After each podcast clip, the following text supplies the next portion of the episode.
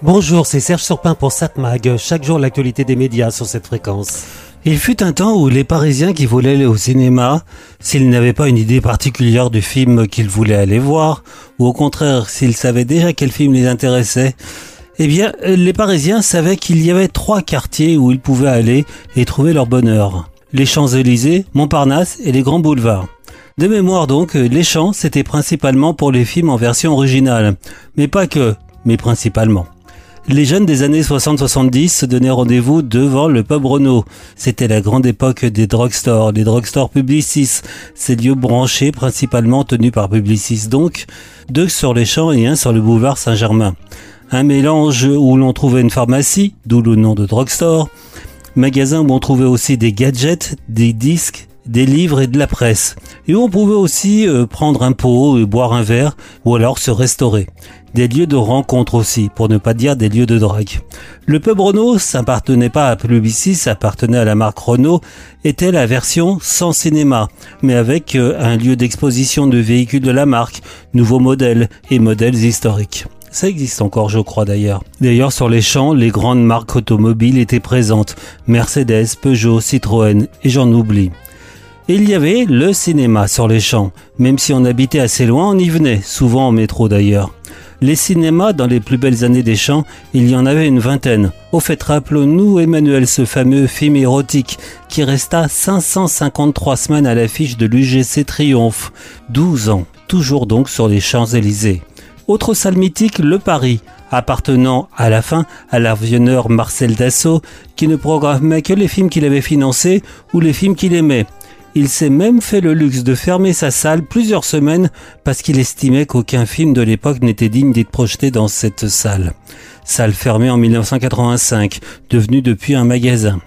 Mais petit à petit, on a perdu cette habitude d'aller au cinéma sur les champs. Et si je dis les champs, c'est bien là que le nombre de salles de cinéma a le plus fortement baissé. Je ne parle pas des petites salles de quartier de Paris. Elles aussi ont presque toutes disparu, à part dans le quartier latin et encore. Sur les champs, on est passé de 20 cinémas, disposant presque tous de plusieurs salles, à 4 salles, dont une sur une rue adjacente. Et en ce début décembre 2023, le Gaumont Champs-Élysées a fermé et cela dans une grande indifférence, à part quelques articles dans la presse, mais pas trop de réactions. Pas trop de réactions non plus pour la fermeture du Bretagne à Montparnasse. Indifférence donc, car plus personne n'allait dans ces salles.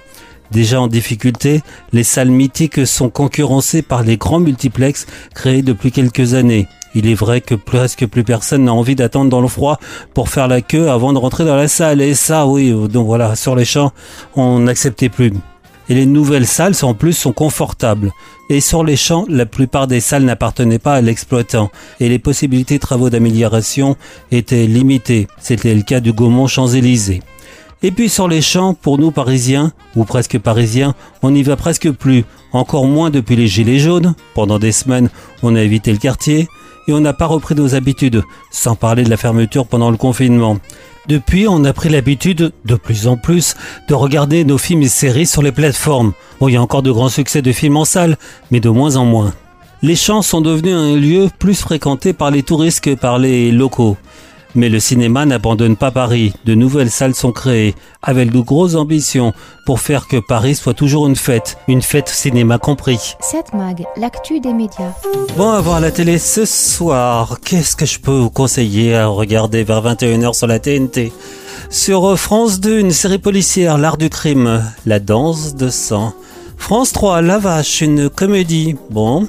France 5, un film documentaire, Bigger Than Us. Une militante écologiste indonésienne va à la rencontre partout dans le monde de jeunes impliqués dans le combat pour la préservation de la planète. Pourquoi pas? M6 s'appelle à témoin le magazine d'information. Arte, oh c'est pas tout jeune ça, La princesse de Clèves. Un film de Jean Delannoy de 1961, oui c'est pas tout jeune, avec Marina Vladi et Jean Marais.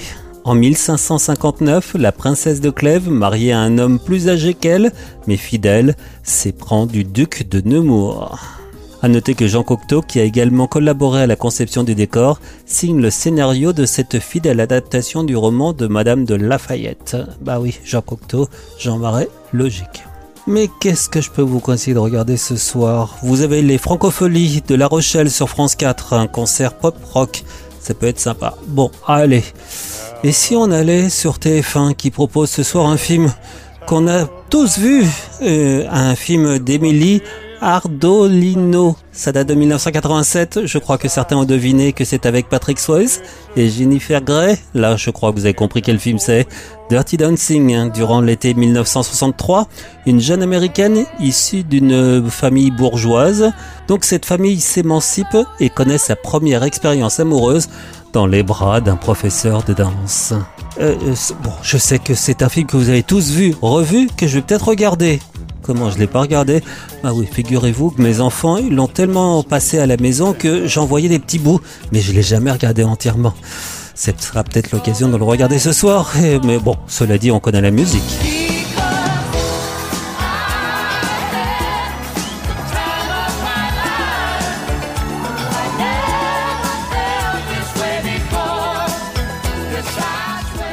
Donc ce soir, 21h10, Dirty Dancing. Oh, c'est souvenir, souvenir. Cette mag, l'actu des médias.